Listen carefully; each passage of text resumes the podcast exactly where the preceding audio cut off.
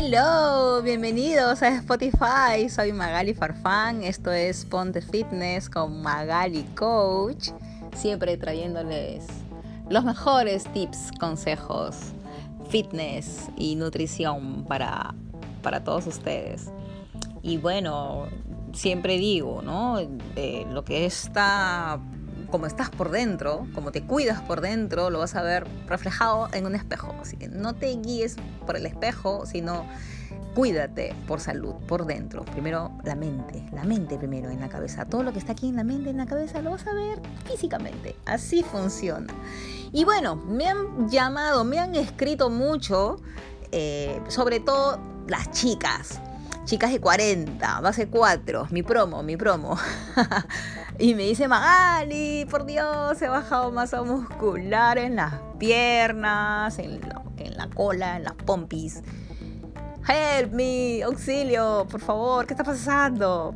Y bueno, me voy a dirigir hoy a las chicas, a las chicas jóvenes de 40 para arriba, y les voy a explicar por qué sucede este fenómeno tan natural en verdad, eh, que todas pasamos. Es más, los chicos también, pero nosotras las mujeres lo vemos más debido a nuestro metabolismo y comportamiento hormonal. Eso es, e, es el, el primer factor.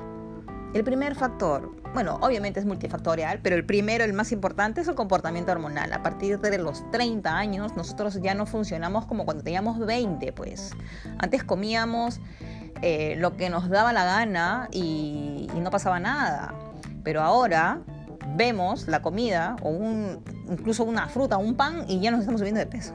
Es que es así, debido al comportamiento hormonal. Nuestros niveles de estrógeno se van elevando, o las feromonas también se alteran, los niveles de testosterona se ven reducidos, los niveles de testosterona, por lo tanto, se ve reflejado en nuestra masa muscular principalmente. Entonces, me dice Magali, ¿yo puedo desarrollar músculo después de las 40? ¿Es, ¿Es eso posible? Por supuesto que sí se puede. No es imposible. ¿Te va a costar? Sí. Va a ser muy difícil, pero con constancia, disciplina, buena alimentación y entrenamiento lo puedes hacer. Por supuesto que se puede.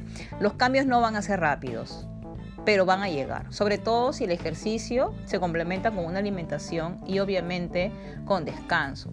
Ya, ahora, en este caso, y varios siempre me van a decir, menos mal que lo hice, ¿no es cierto? A decir, ¿por qué no lo hice antes? ¿Sí o no? ¿Por qué? ¿Por qué esperar cuando, porque hay chicas de 20, 25, me imagino, o incluso más jóvenes que me están escuchando entonces no vas a esperar a tener 40 para que te muevas. No, tienes que moverte desde ahorita para que no te cueste después. ¿Me entienden?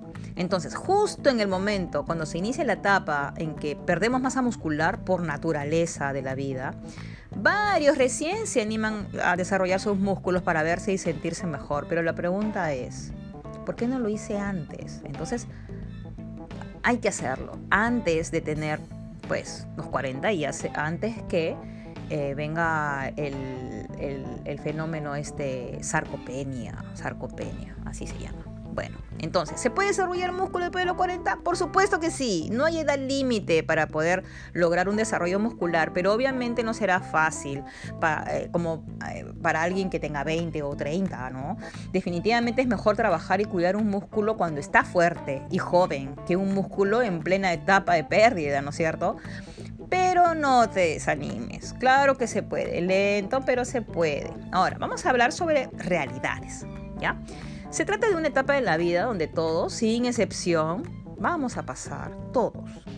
Los cambios que tenemos los seres humanos se efectúan desde que nacemos. Es la fase natural de la vida y en este caso solo se trata primero de aceptarnos, reconocer que los años pasan y adecuarse a las evoluciones que constantemente estamos y que nada impida seguir adelante. Por ejemplo, yo a mis 45, obviamente me ven y me dicen, Majali, ¿qué tal tus piernazas? Pero es que yo no he empezado ayer, no he empezado un mes atrás, no he empezado hace un año. Lo que yo tengo actualmente son años de chamba, de trabajo arduo, de disciplina, de alimentación, de sacarme la mugre y sudarla en un gimnasio o en mi casa o donde sea, pero yo siempre hacía actividad física, me alimento bien, tengo mis porciones adecuadas y equilibradas de mis macronutrientes, me cuido, no me trasnocho, no tengo juergas. Claro que los he tenido de machibola, obviamente, pero hay que cuidarse. Entonces por eso se ven ahora pues los resultados, ¿no? Y si no te cuidas, si es totalmente al contrario a mi estilo de vida, lo vas a ver reflejado más adelante, te vas a ver, va, que te has avejentado, que estás sin masa muscular, que todo está caído y flácido. Entonces, por eso es que hay que cuidar antes, cuando el músculo esté, esté fuerte. ¿Ya? Ahora, hacer pesas a los 40 es estar en el momento que nos mantendrá funcionales. ¿Ya? saludables y hasta podamos revertir los efectos propios del envejecimiento ¿ah? y sobre el metabolismo, porque se puede activar nuevamente el metabolismo y obviamente la composición corporal. Ahora, ¿cómo empezar? Bueno, definitivamente a los 40 todo es distinto, ¿no? Primero, vamos a empezar de a pocos. Ya vamos a cuidar el peso y en no dañar las articulaciones, comenzando bruscamente. Ya, no me hagan saltos magistrales como si tuvieran pues años entrenando. No. ¿Ya? Por eso, si no tenemos una base previa, debemos comenzar poco a poco, incrementar la fuerza y entrenar la paciencia.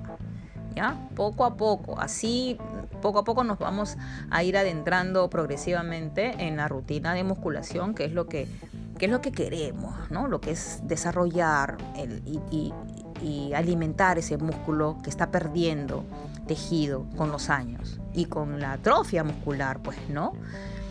Y bueno, y aunque los cambios tampoco serán tan rápidos, van a llegar, sobre todo si complementamos eh, lo complementamos con, un correcto entrenamiento y alimentación y descanso. Hay que descansar. Ahora, el tipo de entrenamiento comparado con alguien con menos años no van a ser iguales debido a la decadencia muscular, como les repito, propios de los 40, sarcopenia. Y bueno, todo debe adaptarse a nuestra condición física. Hay que adaptarse a cómo estamos actualmente, sin compararse con alguien de 20. Ahora, las necesidades y por supuesto la etapa biológica que atravesamos van a influir tanto en resistencia muscular como en calidad muscular. Todo eso va a influir y tienes que alimentarte de la forma correcta para que ese músculo se vea sano y fuerte, ¿ya? Después de los 30, el desarrollo muscular se detiene, después de los 30 y comienza a disminuir gradualmente. Eso es normal. La pérdida de masa corporal empieza entre los 20 y 30 años en personas sedentarias, cosa que no lo notamos porque estamos acostumbrados a solo considerar el peso corporal. Yo me voy a subir a una báscula y voy a pesar, ah, miren, 57 kilos, oh, 58 kilos, pero anda, mírate al espejo y la composición corporal no es tan armónica. ¿No? Entonces debemos saber a qué equivale esos 57 kilos o ese peso eh, eh, perdón, es este, a grasa o es a músculo. Hay que saber. ¿ya? ¿Cómo detectar que se está perdiendo masa muscular? Eh, vamos a calcular midiendo la circunferencia de la pantorrilla, que no debe ser menos de los 31 centímetros. De lo contrario, es un factor de pérdida de masa muscular. La fuerza se mide con un dinamómetro, las mujeres deben lograr un mínimo de tensión de 20 kilos, mientras los hombres un mínimo de 30 kilos aproximadamente.